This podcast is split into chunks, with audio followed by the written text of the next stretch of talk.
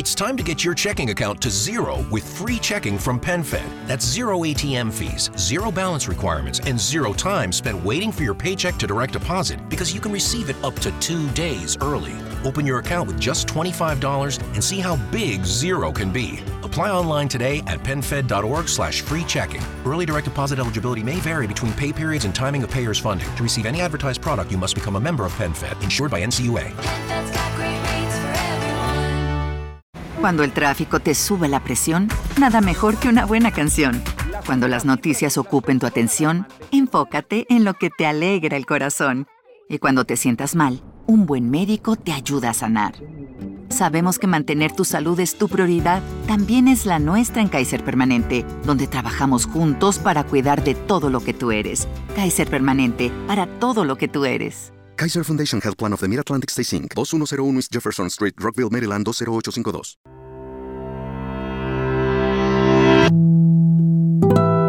El siguiente es un podcast exclusivo de Revolución Network.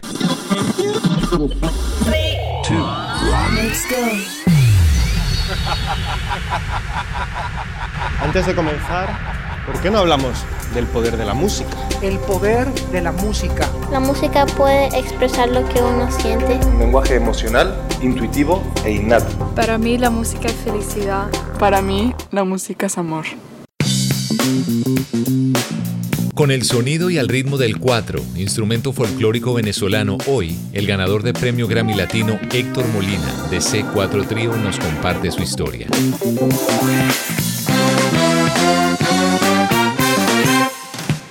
Bienvenidos a un nuevo episodio del Poder de la Música. Yo soy el gato Humberto Rodríguez por acá y espero que este nuevo año esté repleto de salud, armonía, balance, lo digo de todo corazón, sobre todo de mucha música para ti que estás aquí conectándote al poder de la música.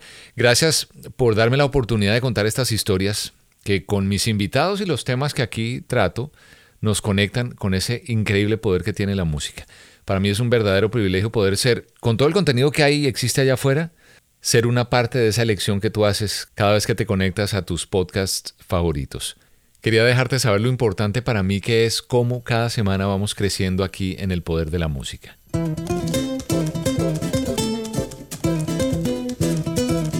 Pero bueno, dejando el sentimentalismo y la filosofía a un lado, no mentiras, entrando en materia, mi invitado hoy es un muy talentoso músico venezolano que desde hace años me ha cautivado con su música y particularmente con su instrumento, el cuatro, el cual le ha dado grandes satisfacciones al tiempo que no solamente es una forma de expresarse para él, es una parte también importantísima de la expresión del folclore de la tierra que lo vio nacer. Héctor no solamente es cuatrista, es un gran compositor, también es guitarrista, ganador de premio Grammy Latino a Mejor Álbum Folclórico en 2019, ha sido reconocido a nivel internacional por su trabajo como compositor al lado de diferentes agrupaciones y artistas latinoamericanos. Y aquí en El Poder de la Música, esta es la historia de Héctor Molina.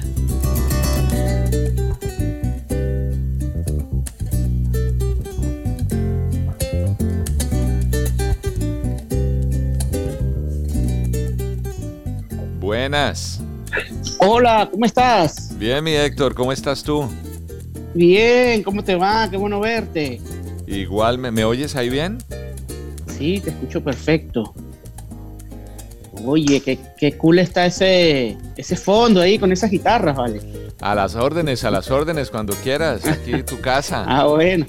Sí, ¿tú, tú le metes entonces, tocas algo. Pues no, la verdad no, soy, soy muy mal, soy, soy un, eh, ¿cómo se llama eso? Un, soy un músico inconcluso.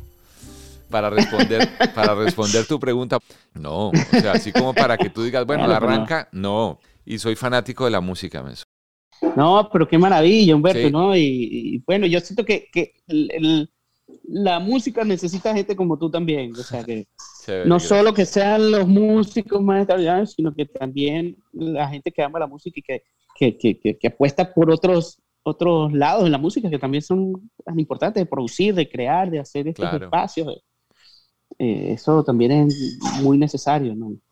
Pues e, este era uno de esos encuentros que yo esperaba para conocer más de un instrumento, pero de un compositor, pero también de un gran músico y sobre todo un, un ser humano que, no sé, desde, desde que lo conocí en su manera de ser y su forma de, de comunicarse a través de su música y personalmente muestra como eh, ser un, ser humano muy transparente, muy tranquilo, un buen ser humano y eso es rico rodearse uno y encontrar personas así. Por eso me atrevía a escribirte y decirte, Héctor, qué chévere poder invitarte al poder de la música, así que bienvenido, hermano. Oye, Humberto, muchísimas gracias, qué honor tus palabras, de verdad. Me emociona mucho viniendo de ti. Pues es un, gran halago. Muchas gracias por la invitación. No, gracias a ti, gracias a ti por aceptar la invitación. Yo, yo quisiera comenzar por, primero por, por el instrumento, porque yo soy un fanático de la música, me encanta la música y uno en Colombia, nosotros hemos oído el 4 muchísimo. Uno hasta llegar a pensar en algún momento que el 4 de dónde es, será de Colombia.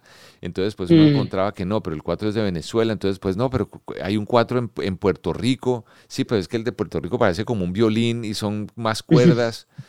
entonces me encantaría arrancar por tu instrumento, que es el que además creo te define mucho, que es el 4. Cuéntanos un poco del de, instrumento como tal y ese amor tuyo por el instrumento. Bueno, mira, sí, este, el 4, bueno, que nosotros llamamos venezolano, ¿no? Porque en, Venezuela es el instrumento nacional, ¿no? Es, un instrumento que está presente en todas las regiones y en, casi todo el folclore venezolano, como en el 90% del folclore venezolano está, está presente el 4, que es un instrumento, bueno, lo voy a mostrar aquí, a ver. Dale. Un instrumento, bueno, de cuatro cuerdas, ¿no?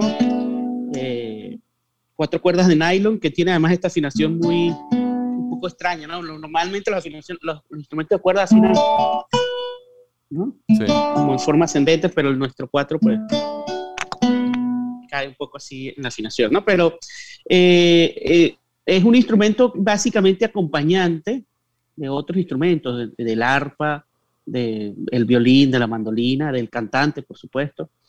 Eh, y en los últimos años pues ha adquirido un rol más protagónico como solista, ¿no? Ha tenido todo un desarrollo como, como instrumento solista también.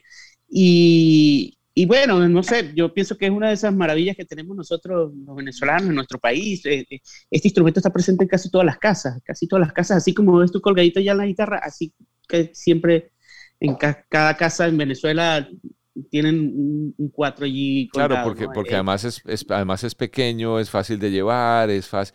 Y, uno piensa. Es un instrumento económico también, incluso. Además, bueno, ese es, ese es el instrumento como tal. Yo te decía el de Puerto Rico, creo que ese tiene, creo que son cinco cuerdas, el, de Puerto Rico. sí, algo así. Sí, y son cuerdas dobles, exacto, y son cuerdas de metal. Eh, yo me acuerdo de, de, Chamo, que yo no sé si, si, si tú recuerdas cuando, cuando Em, Héctor Lavoe, y eh, Willy Colón y eso usaban en la, en la Fania All Star estaba este famoso cuatrista puertorriqueño Yomo Toro que decían ataca Yomo y haciendo un solo y en el 4 Yomo Toro y yo decía en el 4 ataca Yomo eso no me suena a mí al 4 y después fue que me enteré ah no en Puerto Rico también hay un instrumento que le llaman el 4 y, y es muy semejante al 3 cubano también son instrumentos de cuerdas de metal que, que, bueno que se usa mucho en la salsa así como más tradicional no en el, puertorriqueño tradicional. Y, hay unos virtuosos increíbles, ese instrumento también es un instrumento maravilloso.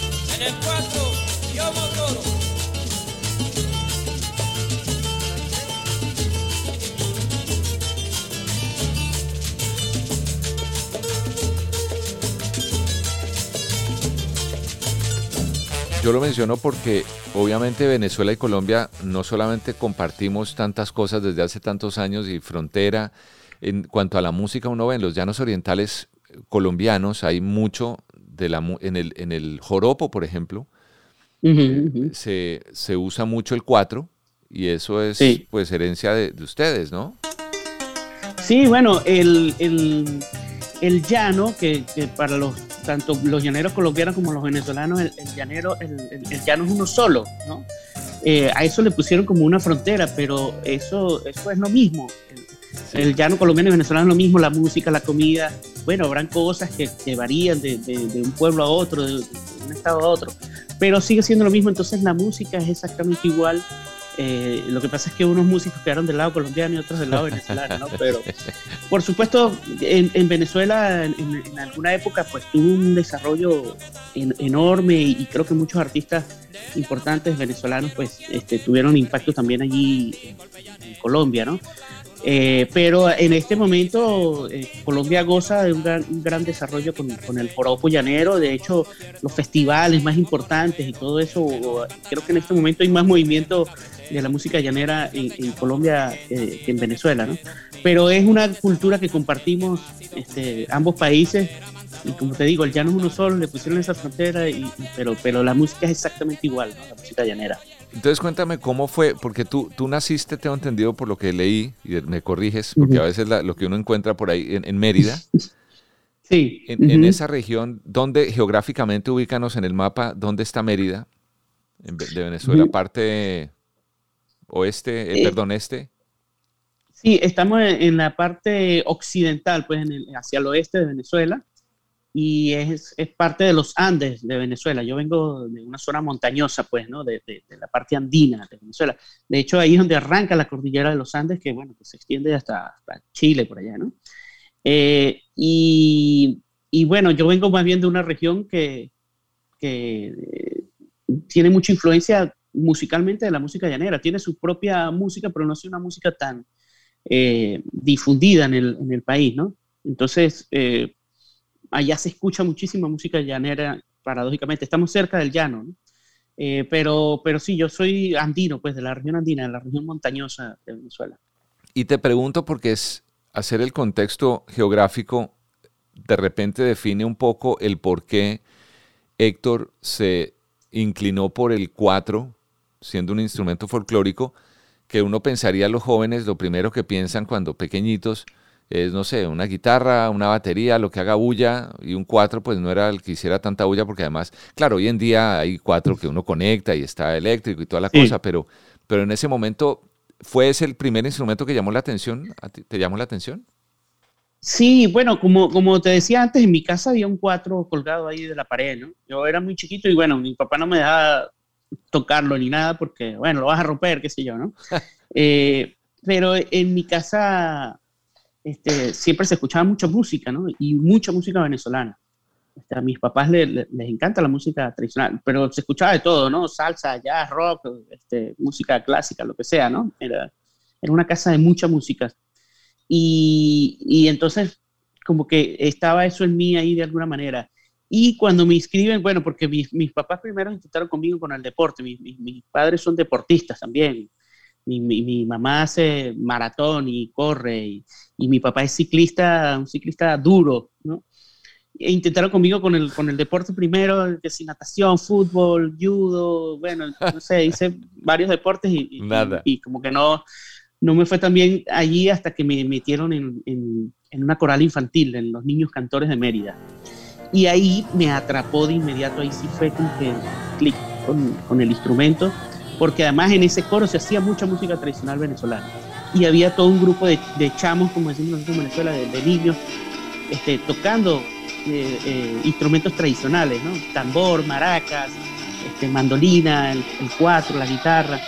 Entonces, eh, había, se, formó ahí un grupo muy chévere de, muchachos que estábamos todos emocionados en aprender. Entonces ya ahí empecé yo, papá, cómprame un cuatro, que, había en la casa era un cuatro así como muy artesanal. Cómprame un cuatro, cómprame un cuatro, y me compraron mi primer cuatro y bueno, a partir de ahí, como que desde ese momento para acá no, no he parado, ¿no? Este, es, me, me, atrapó definitivamente el instrumento. El instrumento como tal, pero la música que te atrapó, ¿cuál fue? Porque me imagino, claro, estando ahí música folclórica y el cuatro, pues es, suena a folclor, pero ¿tocabas algo más popular o algo más rock? O... Sí, no, sabes que entonces al momento de que yo empiezo a, aprender a tocar el cuatro, eh, es como que entonces empiezo a ir hacia atrás, a, ah, esto que yo escuchaba en mi casa o esta música que ponía mi papá, oye, yo quiero aprender a tocar eso. Entonces empezaba yo con esos discos a poner y aprenderme esas cosas este, recuerdo mucho, bueno, un grupo muy emblemático en Venezuela, que es el grupo Raíces de Venezuela, que es de música instrumental venezolana, bastante ligada al occidente, a la música andina. Y eh, empezaba a escuchar, en el, en, en, el coro se hacía mucha música larense de la región del estado Lara de Venezuela, es una región muy rica con la cuestión del cuatro. Entonces yo empecé, empecé como a querer aprenderme toda esa, esa música y a tratar de tocar eso que yo escuchaba que, mi papá ponía en la casa. Entonces por eso me fui un poco hacia, hacia sí, como hacia el lado del folclore, ¿no? Por supuesto, más adelante, cuando yo fui estudiando, que después estudié también un poco de guitarra, pues entonces ya empecé, ah, ok, este, a tratar de vincularme con otros géneros musicales. Pero lo que primero me atrapó a mí, bueno, por supuesto a través del cuatro, fue la música tradicional venezolana y empezar a profundizar y a escuchar más y a entender y a tratar de, tocar lo que yo escuchaba en, los discos, ¿no? Porque en un principio aprendí un poco así, escuchando y tocando de los discos, no, no tuve como un maestro así muy formalmente, ¿no? Entonces ahí fue cuando, cuando me, me fui como a las raíces, al folclore, ¿no?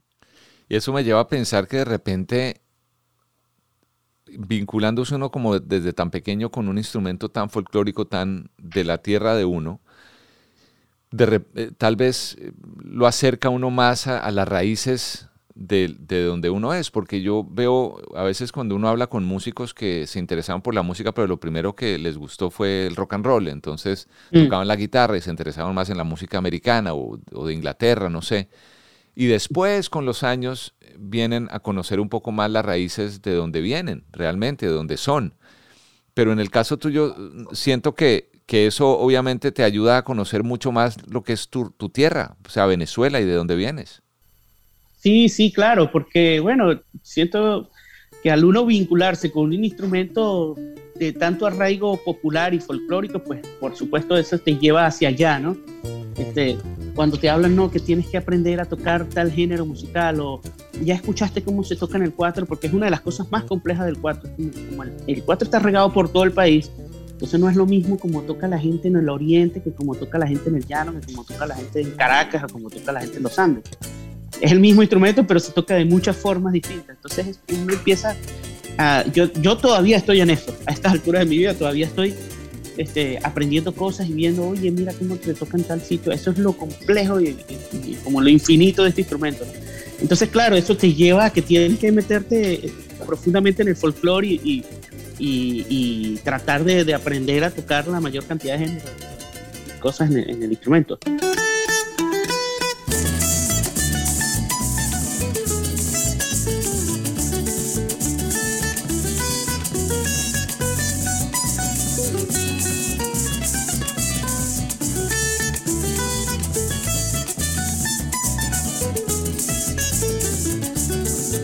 Pero claro, luego yo, con los años que ya empecé a estudiar música más formalmente, pues sí, empecé también ya a tratar de vincularme con otros estilos musicales y otras cosas, ¿no? Y, y bueno, uno como músico pues empieza... Bueno, mira, yo estudié un poco de guitarra clásica, entonces claro, eso me llevó también hacia, hacia otro lado. Eh, eh, eh, luego toqué en la estudiantina de la Universidad de los Andes y en un grupo que se llama Multifonía, que hacía mucha música universal, música académica, y ahí también ya me vinculé eh, a, los estudios formales de música, entonces también ya, ya, ya te ponen a, tocar otras cosas, ¿no? Y luego, bueno, por, lo menos a mí también siempre me ha gustado mucho la música latinoamericana, de, este, el bolero, este, la música colombiana, me encanta, este, el tango, este, el folclore argentino, eh, qué sé yo, ¿no? Este, ah, por, por, eso mismo, por la guitarra también, este, también uno busca vincularse, bueno, con, también muchos géneros, ¿no? Con la guitarra también pasa. Entonces, este, ahí se fue abriendo un poco eh, mi espectro musical, digamos, aunque siempre, por supuesto, el folclore y el cuatro estuvo ahí eh, muy presente, ¿no? ¿Y cuál fue la primera banda de repente que dijiste con amigos de, no sé qué fue, en la universidad, en el colegio, decir, vamos a armar una banda? ¿Y quiénes eran? ¿Qué tocaban? ¿Qué hacían? Bueno, mira, después que yo salgo o, empiezo ya este proceso de estudiar música más formalmente, ingreso a la estudiantina de la Universidad de los Andes, este, que es una agrupación, bueno, que hacía, como te dije, música venezolana, pero también hacía música académica, universal, este, música contemporánea y tal. Y allí conocí este, a, un par de amigos con el que fundamos una agrupación que todavía este, existe, tiene ya 22 años que, la llamamos Los Sinvergüenzas, el, el, nombre es muy cómico, pero... Y es una agrupación como de música instrumental venezolana, ¿no? Era flauta, cuatro, contrabajo y guitarra. Y el guitarrista tocaba mandolina también. Entonces, bueno, ya hemos grabado seis discos, siete discos. De hecho, el año pasado salió un disco, a pesar de que ahora estamos distanciados, vivimos en diferentes partes del mundo, logramos este, sacar un disco. Eh, y, ese grupo nació allí, digamos, fue mi primer grupo formal, ¿no? Yo pertenecía a estas agrupaciones, como te a los niños mentores, a la Argentina, pero ese fue como el primer grupo que yo tuve formalmente y que, bueno, que, con el que giramos, hicimos muchos conciertos, discos. Eh, como el primer grupo profesional, digamos, en el que, en el que yo estuve y que fui, fui, soy fundador, pues.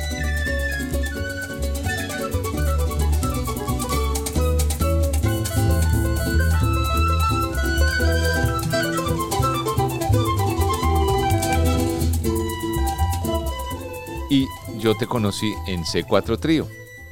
Entonces, tal vez ese es el nombre que te internacionalizó y que te logró, y hasta el día de hoy, porque igual hoy sigues muy activo con C4, ¿no? Sí, bueno, mira, yo luego de, que, termino mis, estudios de bachillerato, ¿no? del liceo, este, pues entré como en un limbo, ¿no? En Venezuela le llaman a eso eh, población flotante, que es que saliste del del liceo y no estás en la universidad. Este, entonces estuve como un par de años en ese proceso. Eh, y bueno, mis padres estaban un poco preocupados, así como que, ¿qué vas a hacer? No? tienes que estudiar algo. Entonces yo estaba metido en la música, estaba lleno en la música, pero no tenía una opción para estudiar en una universidad en Mérida. Entonces fue cuando me mudé a Caracas. Y allí ingresé al Instituto Universitario de Estudios Musicales, y empecé, bueno, a estudiar formalmente música en la universidad. Y allí conocí a Jorge Glenn, que es mi compañero de, de C4 Trío, y, y, él estaba en un caso parecido al mío. Él, venía, él es del el otro extremo del país, él es, del oriente de Venezuela. Y, y ahí nos encontramos y, y estudiando además porque en la universidad no existía la mención de cuatro. Ahora sí existe, pero en aquel momento no existía. Y él estaba estudiando mandolina clásica y yo estaba estudiando composición. Pero los, los, dos amantes del 4, este, yo llegué un día a la universidad con un 4 y él, eh, ¿tú tocas 4? Sí, va. Y yo saco mi 4 y él de repente saca su 4 y empezamos a tocar y empezamos, bueno, desde ese momento hasta el día de hoy, pues una amistad este, enorme y en torno al 4, ¿no? Y, y, luego con los años conocimos ahí en Caracas, que él sí es caraqueño, a Eduardo Ramírez, que es el otro integrante de ese 4 trío. Y, y, y, además ese cuatro trío nació un poco espontáneamente, no fue, no fue algo muy planificado. Nosotros hicimos un concierto donde cada quien iba a tocar de solista. Nosotros tres, Eduard, Jorge y yo, y un cuarto amigo que se llama Rafael Martínez. Y eh, hicimos, cada quien tocó cosas de solista y al final dijimos, vamos a tocar algo juntos, vamos a cerrar con unos dos o tres temas donde toquemos los cuatro. Y ensayamos y cuando empezamos en los ensayos empezamos a ver, uy, el resultado qué chévere suena esto, ¿no? Y tú haces la percusión con el cuatro y yo hago la melodía, el otro acompaña, y aquí nos vamos turnando y uno hace una segunda voz. Y, y, nos encantó lo que pasó esa noche y, dijimos, oye, este proyecto tiene que seguir adelante, tenemos que formalizar esto, vamos a...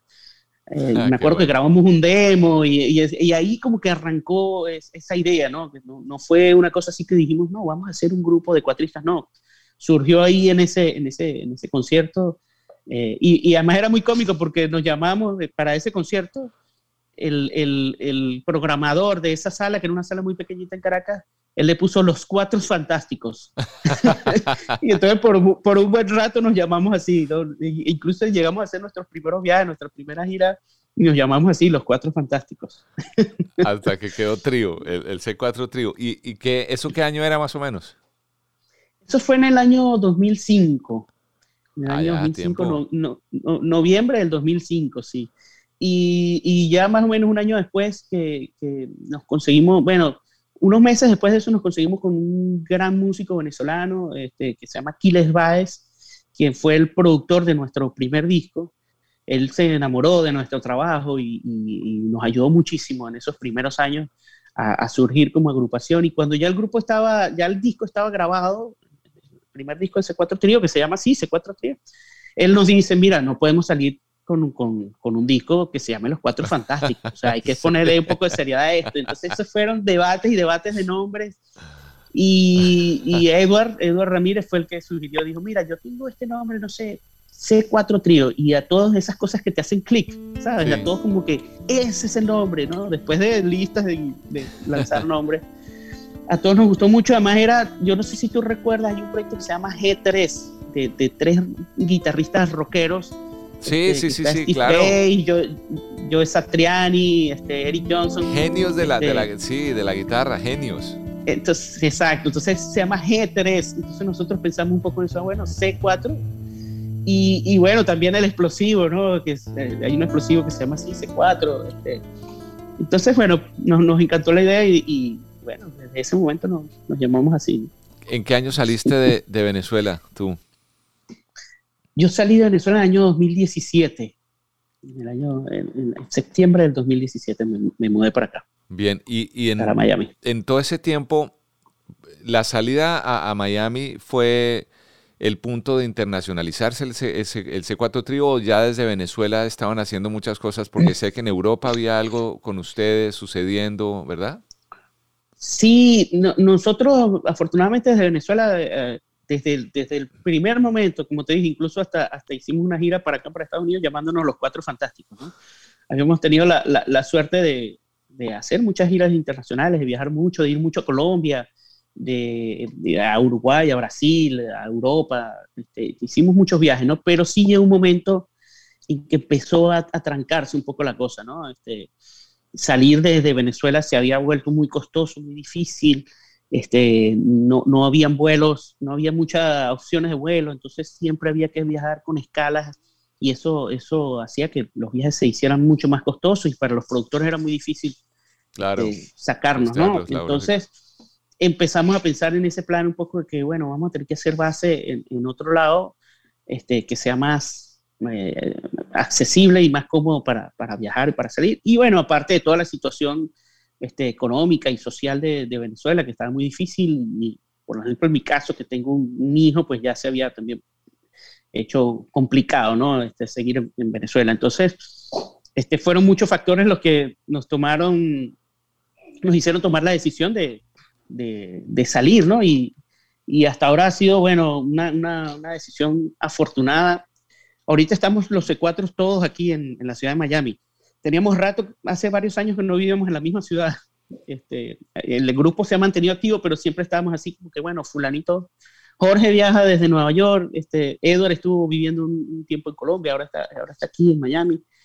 Eh, entonces, ahorita estamos, en este momento estamos viviendo todos aquí en Miami y bueno, eso desde hace algunos unos pocos meses nos va a permitir tener una dinámica mucho mejor, ¿no? Claro. Y Héctor, como, como productor, como compositor también, ¿para quién o con quién has trabajado que de repente no tenga que ver con el 4? Porque pues eh, siendo tú también un músico, productor, yo también te vi la última vez que nos vimos personalmente fue en una en una presentación donde había una cantidad de músicos de otras partes del, mundo. Tú eras el, pues de Latinoamérica, tú eras el director musical. Entonces, ¿qué otras inquietudes tienes como compositor o has tenido? Y productor. Sí, bueno, mira, eh, eh, mm, nosotros, hablo de nosotros los C4, pues siempre hemos tenido proyectos aparte, ¿no? Y carreras, eh, digamos, C4 es uno de nuestros proyectos principales, pero todos tenemos proyectos como solistas, este, en otras agrupaciones, y, siempre, este, en mi caso, pues siempre me han llamado también en, otros proyectos musicales donde, donde he participado tanto como compositor, como eh, productor. Eh, he trabajado con muchos artistas aquí, he tenido la, suerte de trabajar incluso con artistas cubanos, estuve participando hace un tiempo en un proyecto con, con una tresista cubana increíble que se llama Yusa, que recomiendo a todo el que, el que pueda buscar material de ella. Es ¿Cómo se llama? Una tremenda... Yusa, así, Y-U-S-A, Yusa. Y eh, ella me invitó a participar en un proyecto aquí musical de, que se llama, por cierto, Pedro Navaja. Y ahí pude con el 4, yo le decía a ella, pero ¿no será que tú piensas que es el 4 puertorriqueño? Y, no, no, no, yo quiero que sea el 4 venezolano, el 4 que tú tocas. Entonces, ah, bueno, entonces es un proyecto eh, musical sobre Pedro Navaja, la historia famosa de Rubén Blades. Eh, y ella, ella me vinculó ahí, ¿no? En la parte musical como cuatrista y guitarrista. Todo lo que pasa, rosa mi nariz como si fuera cosa pasajera, mariposa que voló, vestida de miel sobre la marea. Eh, y aquí, por ejemplo, también este, estuve de director musical de, un proyecto importantísimo que se llama La vida y amores, que es como una, eh, eh, una bolerópera, ¿no? Llama este, Miguel Rondón, que es un periodista venezolano y un musicólogo importantísimo en Venezuela, creó esta obra basada en boleros. Es una historia, eh, una obra musical basada en boleros y era protagonizada por Rafael El Pollo Brito, un cantante venezolano increíble, y Lena Burke. sí, la fuimos a ver, eso estuvo en el en el Colony Theater, me acuerdo que lo vimos. Exacto. Me pareció genial, genial. El Pollo Brito, que es otro eh, gran cuatrista, ¿no? De, gran cuatrista, fue, fue maestro nuestro, fue profesor nuestro de, cuatro y él es, mucha gente lo conoce a él como, como un gran cantante que es, sin duda alguna, pero también es, él es uno de los referentes más importantes del, del cuatro venezolano, ¿no? Él cambió como la visión de cómo se toca el cuatro, él tiene una visión muy, muy, muy particular el instrumento.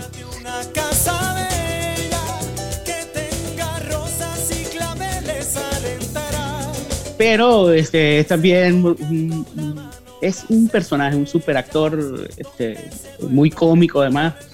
Y, y, ahí en la vida de Amores, bueno, se, se, lucía él con todo eso y yo estuve ahí también en la dirección musical de ese evento. Entonces, bueno, también eh, componiendo siempre, escribiendo, arreglando, eh, eh, y ahora, ahora, ahora mismo estoy trabajando en un disco como solista, ¿no? De, de cuatro. Yo, al, al, contrario de mis compañeros de cuatro trío, este, ellos han desarrollado más carrera como cuatrista solista, yo no tanto. Yo siempre he estado eh, en, otros, en otras agrupaciones, este, participando con, con, muchos artistas.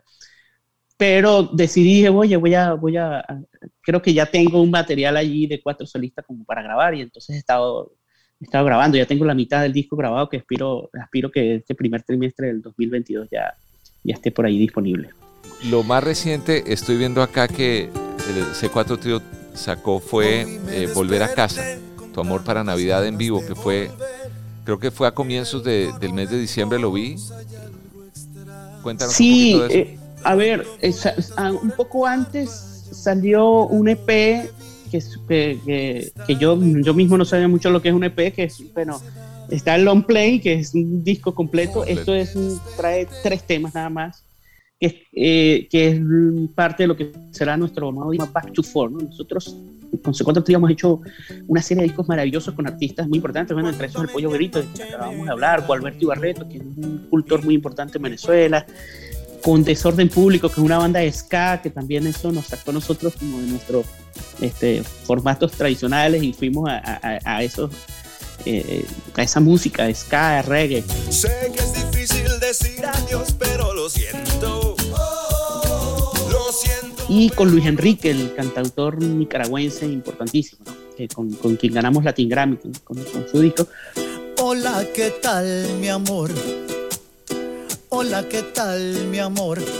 Te hago esta carta para decirte que te amo, que te extraño, que te pienso toditos los días. Pero teníamos mucho tiempo sin hacer un disco instrumental de, de, cuatro tríos, como la esencia de nuestro grupo, ¿no? Y, nos los debíamos hace rato. Y trabajamos en este disco que se llama así, Back to Four. Salió un EP de tres temas que ya está por ahí, salió a finales de noviembre.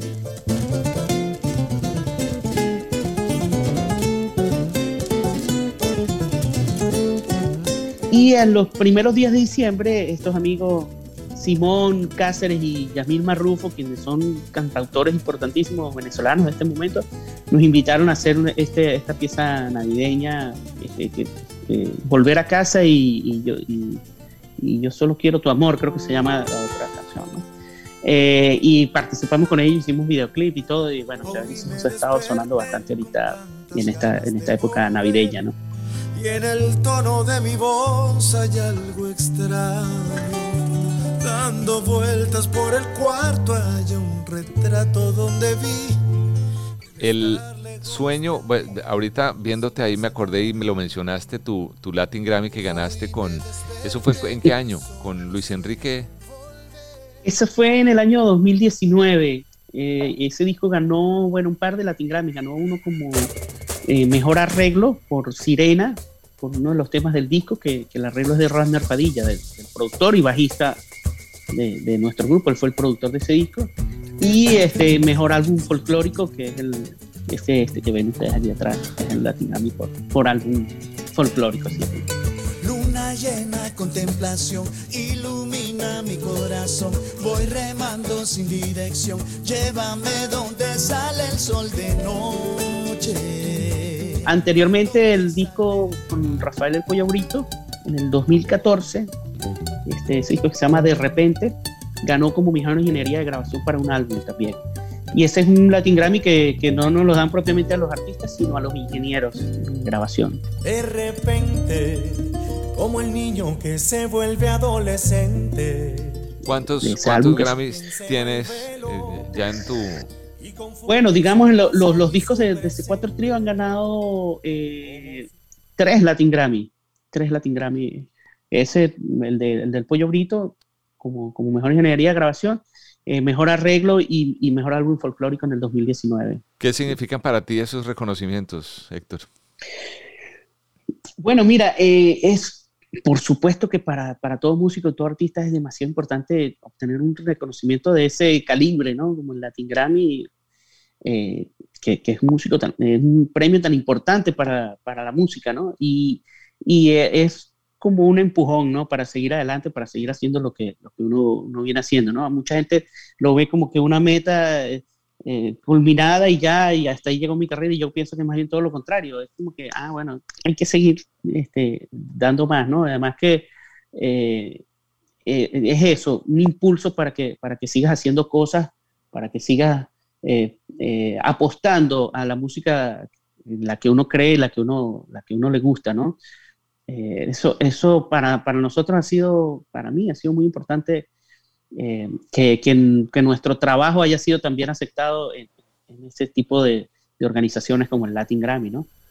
Y el, y el instrumento, el 4, para ti, que es como tu extensión, es como un tercer pulmón, el, ¿dónde te imaginas, has soñado llegar con tu 4 a qué lugar? Específico, a qué, en qué escenario te has imaginado con tu cuatro y sueñas y trabajas y, todos los días piensas en eso? Sí, mira, eh, bueno, nosotros definitivamente pensamos en la, en la internacionalización de, nuestro instrumento, ¿no? De que tanto el cuatro como la música venezolana sea mucho más conocida en el mundo, ¿no? Y esté en los grandes escenarios, en los grandes festivales de música, de world music, de, de jazz, de, tantas, eh, o, poder ir a Japón, este, a, África, Asia con, nuestro instrumento y que la gente sepa, ¿no? Yo creo que uno de mis grandes sueños es que la gente sepa cuando escuche esa música, así como cuando tú escuchas un mariachi ya de inmediato sabes, ah, eso es mexicano, o, o escuchas un tango y dices, ah, esto es argentino. Eh, que, que, nuestra música venezolana llegue a esos niveles de reconocimiento en el mundo, que la gente sepa, ¿no? Que cuando vean el, el 4 digan, ah, sí, ese es el 4 venezolano, ¿no? Y no pase como pasa mucho, que está bien porque eh, definitivamente nuestra música todavía está, eh, sigue siendo muy local, pero mucha gente a veces se me acerca y me dice, ¿qué instrumento es ese? ¿No?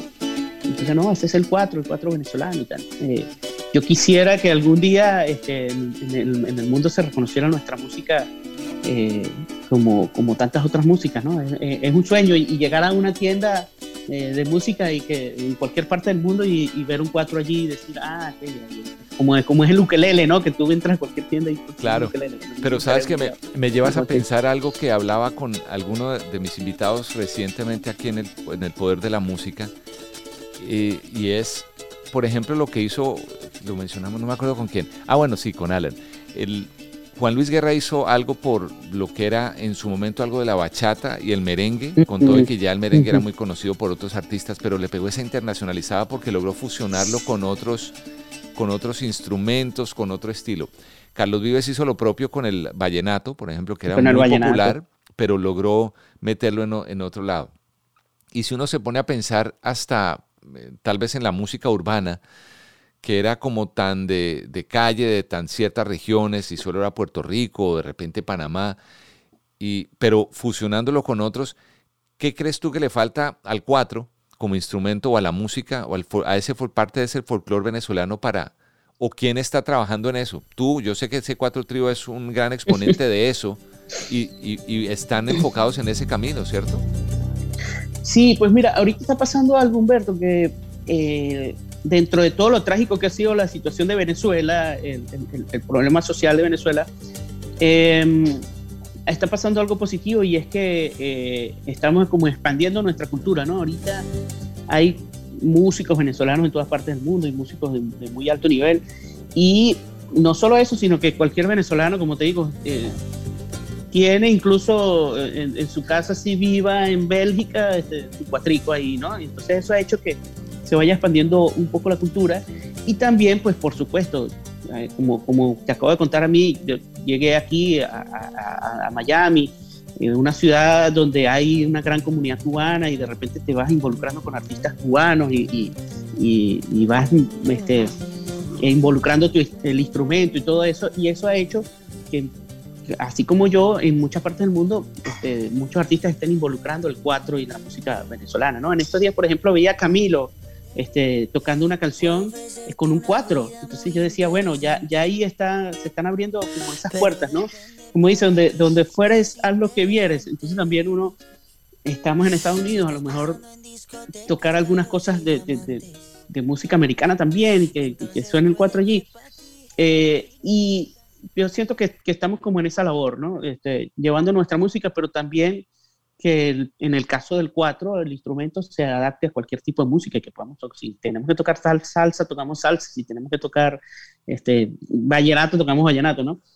Eh, y bueno, en el caso de, la música venezolana como tal, pues eh, eh, hay muchos artistas ahorita que también que ya viven, muchos artistas importantes venezolanos que viven en el extranjero que también están este, fusionando la música venezolana con con, otros elementos que, la, que, permita que, que, sea un poco más eh, universal, ¿no? Un poco este, estos ejemplos que tú pusiste eh, eh, ayudaron a eso, a que sea más audible para, para cualquier público y, y, no tanto el público honestamente venezolano, ¿no? Porque una de las cosas de la música tradicional venezolana es que es bastante compleja, ¿no? es difícil, no es una música tan fácil.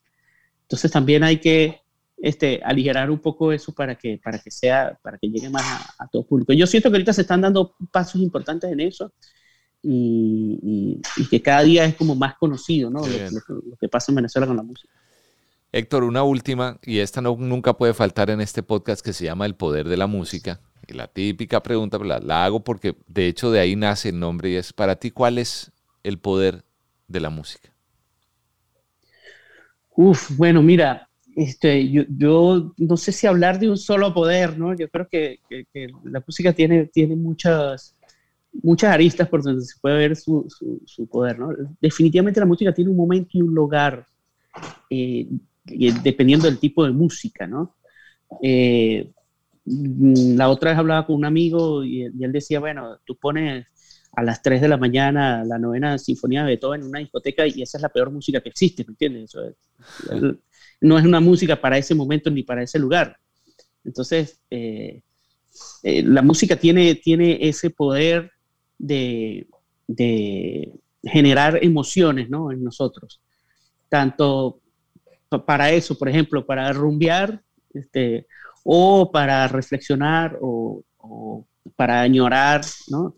esa, esa, capacidad que tiene la música de, de, producirte sentimientos eh, eh, es, algo muy importante. Y también en la formación de, de, del músico como tal, los estudios de, música. ¿no? En Venezuela tenemos un caso este, excepcional con el sistema de orquestas infantiles, este, que, ha formado eh, millones de músicos, pero no todos son músicos profesionales, sino eh, cuál era el objetivo del maestro Abreu, fundador del sistema de orquestas, que él decía, que una persona que aprenda, así sea, a tocar un instrumento, este, no de forma profesional, pero que, sepa y toque en una comunidad, en una orquesta, este, es una persona más sensible, ¿no? Es una persona, un mejor ser humano.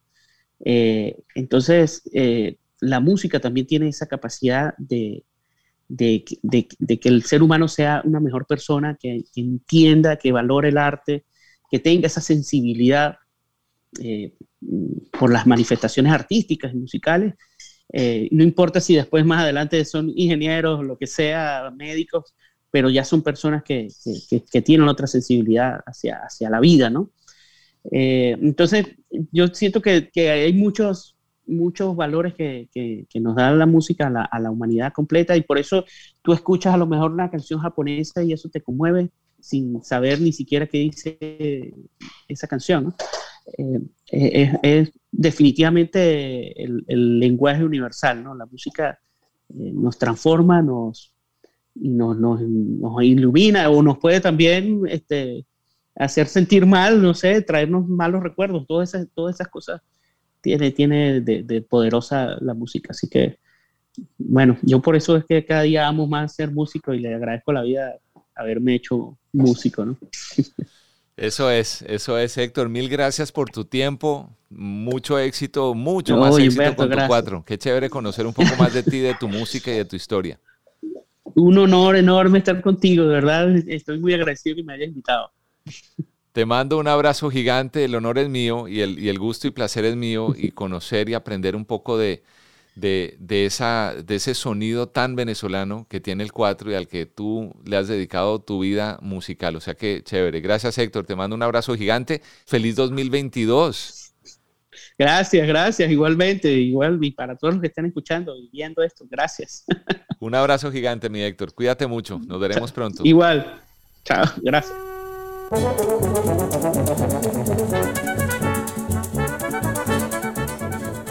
Nuevamente gracias a Héctor Molina por su tiempo, por compartir su talento hoy aquí en El Poder de la Música. Es otra de esas historias que nos inspiran y que espero hayas disfrutado. Yo soy el gato, Humberto Rodríguez. En las redes ya sabes, arroba Humberto Humberto el Gato. Y como dije al inicio de este episodio, mis mejores deseos para todos en este nuevo año. Nos encontramos la próxima.